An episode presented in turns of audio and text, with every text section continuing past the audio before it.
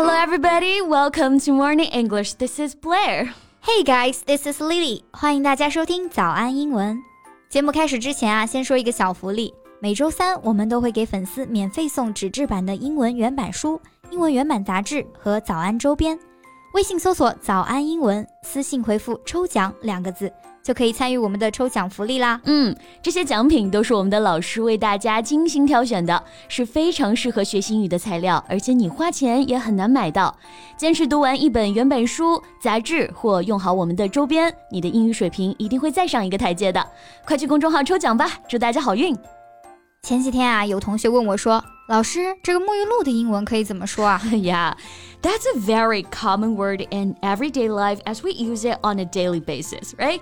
But many people don't know how to say that. 是的，那其实这种非常日常的东西，有一个很简单的方法可以知道它的英文啊，嗯，就是去看那个沐浴露的瓶子，上面一般呢都会写英文的。嗯，这个方法很好操作啊。哎，那你看了没有？你家沐浴露瓶子上的英文是什么？Okay, so I checked and it said Body care soap 啊，body care soap，这里的 soap 就是肥皂的意思。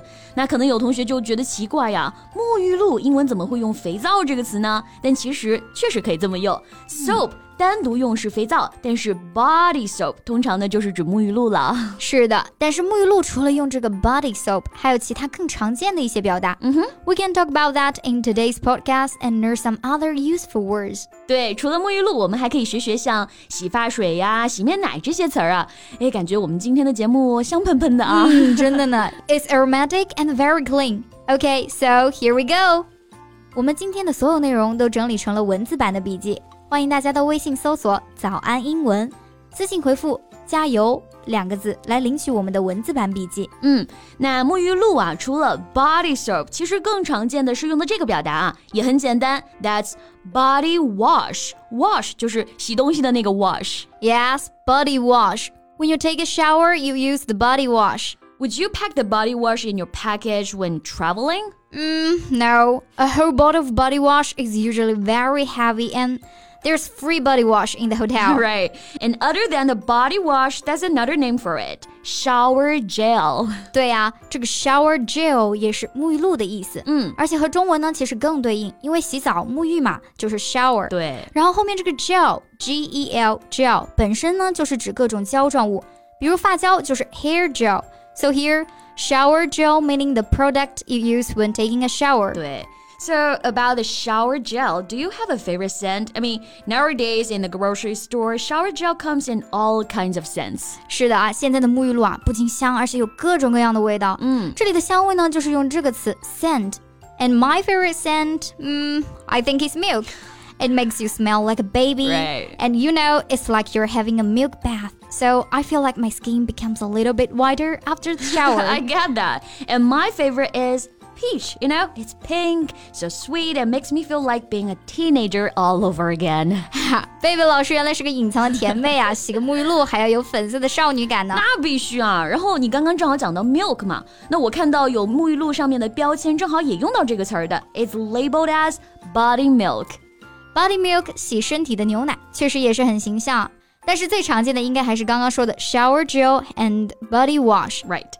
Okay, now our body is all clean and smooth. Let's turn to our hair.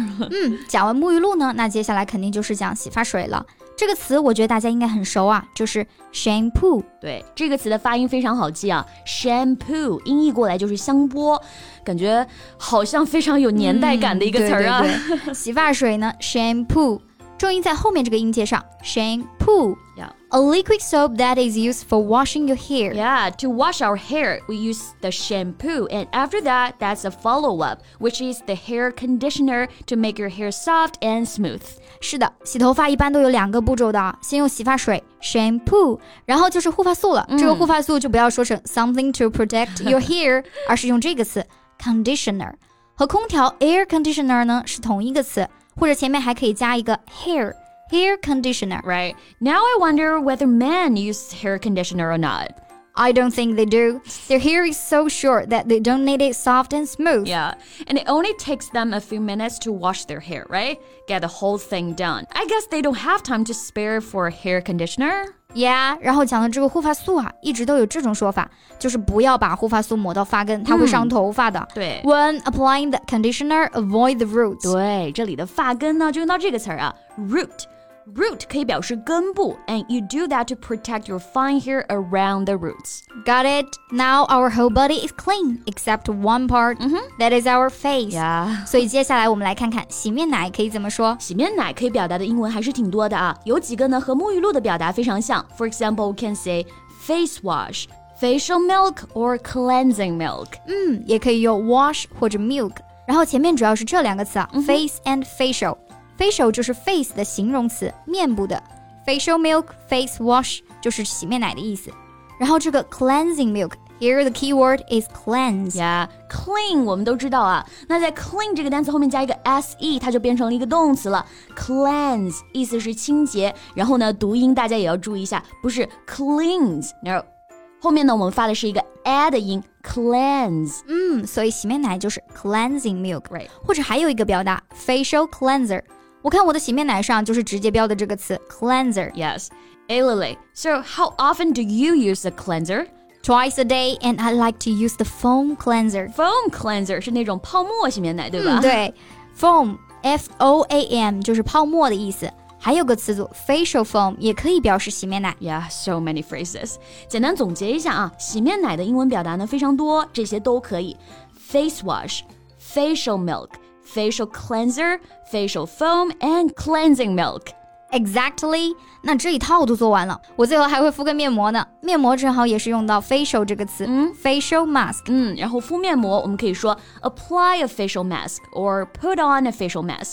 And I would also apply a facial mask after taking a shower. OK，那我们今天就带着大家把沐浴露啊、洗面奶啊这些常用词的表达都很细致的过了一遍。嗯 Later on, when you use these basic necessities, you know how to say them in English. And that's all the time we have for today.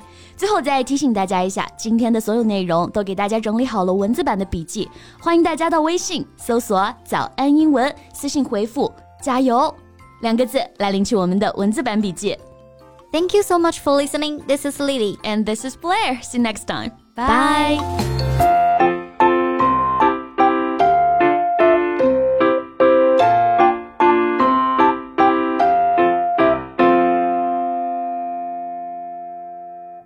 This podcast is from Morning English. 学口语就来早安英文。